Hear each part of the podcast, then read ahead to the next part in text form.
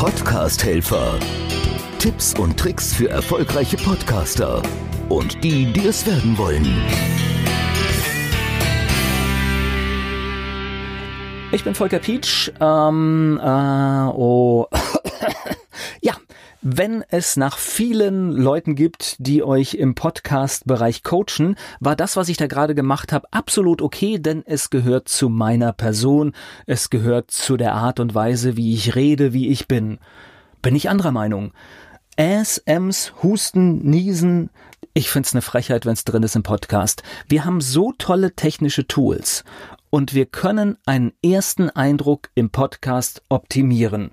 Klar, das ist vielleicht nicht so tausendprozentig nachher, wie ich auf einer Bühne stehe oder wie ich vor Menschen stehe.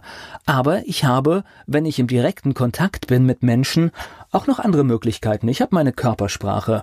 Ich schaue die Leute an. Das heißt, diese Äs, die fallen in einem Video viel weniger auf als in einem Podcast, wo ich vielleicht in einer intimen Situation ja zuhöre und deswegen Äs und Ms, wenn sie keinen Sinn haben und vor allen Dingen Husten und Niesen, gehören einfach aus dem Podcast rausgeschnitten.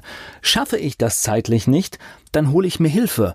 Und klar, diese Dienstleistung biete ich bei mir im Unternehmen an, aber, und das auch für relativ wenig Geld, aber es gibt genügend Mediengestalter in diesem Land, die euch das machen, und das ist ehrlich nicht teuer, und ich finde, das bisschen Geld sollte man für einen ersten guten Eindruck auch investieren. Ich bin Volker Pietsch. Podcast-Helfer.